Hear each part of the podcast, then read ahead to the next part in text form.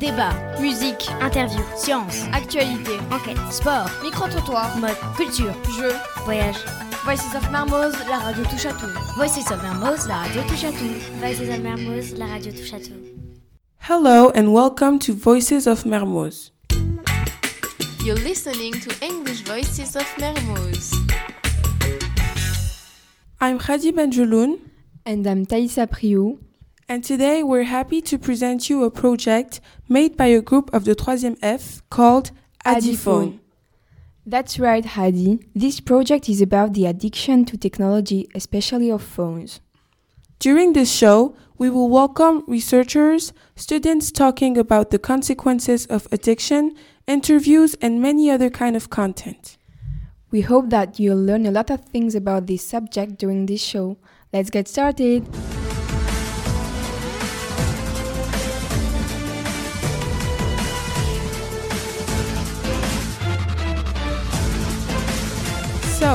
We will start the show with a very instructive interview between a scientist and a journalist talking about people and how they act with or without their phones. Let's welcome Aida and Dimitri. Good morning, Haji and Thais. I'm here with Aida. She's going to tell us more about studies that were made in US in the last five years. Aida, how do people react when they don't have their phone? Good morning, Dimitri. It's true that now these days, phone has become a need. We made a study in the US and we had young people give up their phones. We found that they performed worse on mental tasks and felt medical symptoms like increased heart rate and blood pressure. They also felt a sense of loss and lack. I've seen that the social media leads to depression in society. Have you done some research on the impacts of social media on community suicide? Social media has become a dangerous way of bullying and harassment.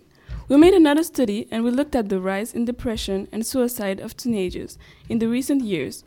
The CDC has noted a rise in the rates of both over the years 2010 and 2015. We found that girls were particularly at risk.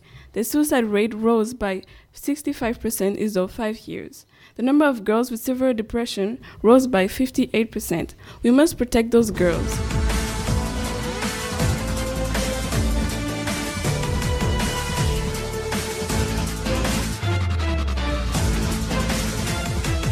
You. Now we will hear a sketch by Madamel, Marie, and Electra talking about the importance of the phones in our lives, the way they control our minds, and have a big importance to our attention.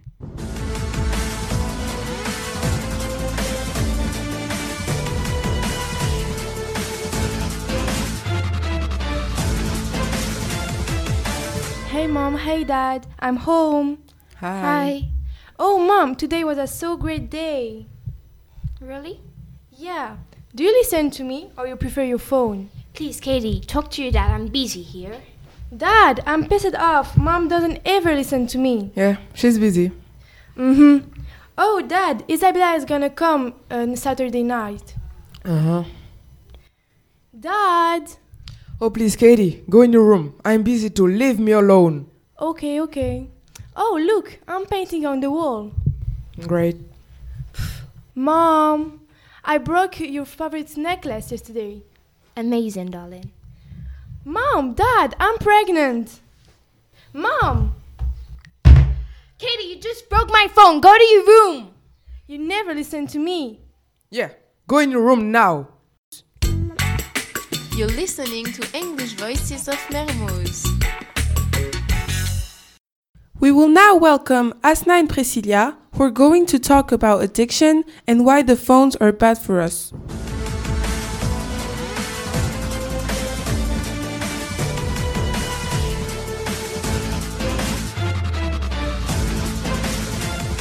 So, what is addiction? Addiction is a psychological and physical inability to stop consuming a chemical, drug, substance, or not being able to stop an activity, even though it's causing psychological and physical harm. They cannot control how they use it and they become dependent on it to cope with daily life. The original purpose of the phone has changed. Nowadays, the smartphone is a real everyday object. Serious investigation all over the world. have recently revealed that 66% of people a disease, nomophobia. It is the fear of being without a mobile phone. Nomophobia can result in panic attacks, shortness of breath, nausea, tremor, or fast heartbeat. It can also be self diagnosed if you find that you are constantly checking where your phone is or that you are worried about losing it. The most extreme case can lead to hospitalization.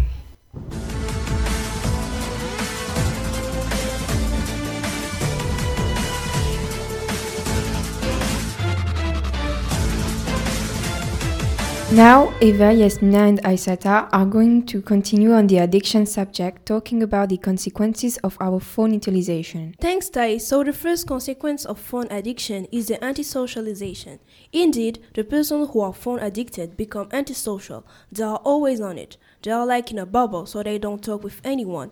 Those people don't have face-to-face conversation. It's all virtual, and that's not great because they're dependent. That's whatever we talk about. When you are addicted at your phone, usually you're dependent of it. It's like a child with his teddy bear, he wants it all the time. This dependency is dangerous because people can't live without it. They're isolated, they don't do any activities, they don't want to see anyone, so they just want to be alone with their phone. Those people always keep it. When you talk with them, they don't look at you, and when you eat with them, they look at their phone. So being dependent of your phone is bad because you don't live with a society. Now, Yasmina will talk about the problem on health brings by the addiction.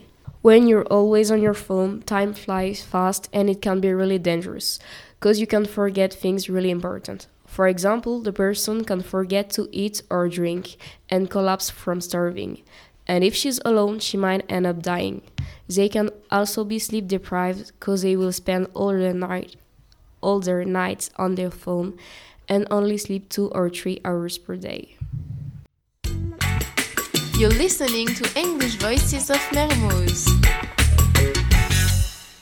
Now, let's welcome Laura, Jana, Karen, and Yara, who did a survey about many subjects of this theme. Let's hear the results.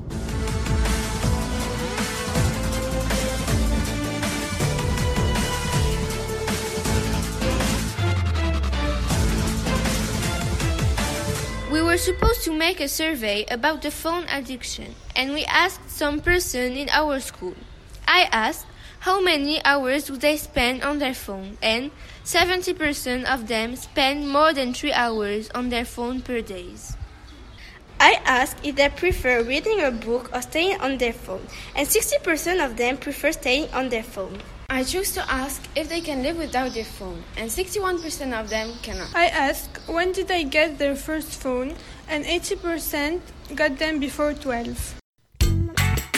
You're listening to English Voices of Mermoz. And the last but not the least group, Rally, Valissou, Jean-Baptiste, and Edouard will present to us a slam made by themselves called Look at the Sky, talking about how life is beautiful without a phone.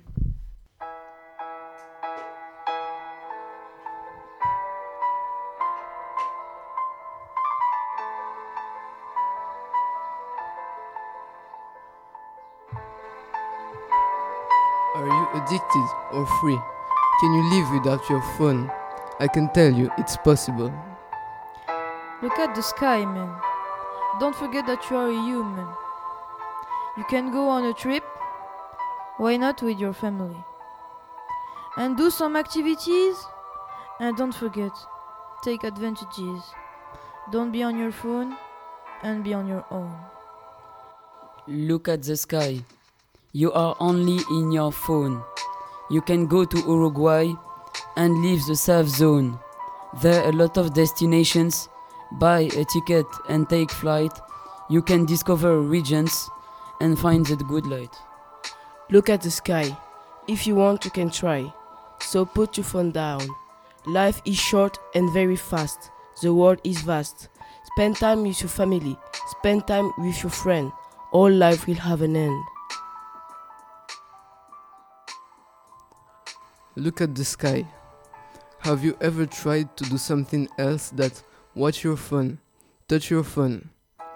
You can practice sports to have a good health. Play some music too. Play games, games that you can play with real persons. real support, real games. So live that tech life and live and enjoy the life. Look at the sky, look at the people, look around you. We hope that you enjoyed it and that you learned something today. You're listening to English Voices of Mermoz. Thank you for your attention during this show. This was English Voices of Mermoz. We would like to thank Jana and Rally for recording and to thank the whole class for the good job done together.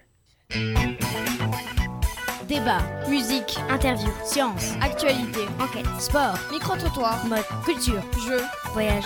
Voices of Mermoz, la radio touche à tout.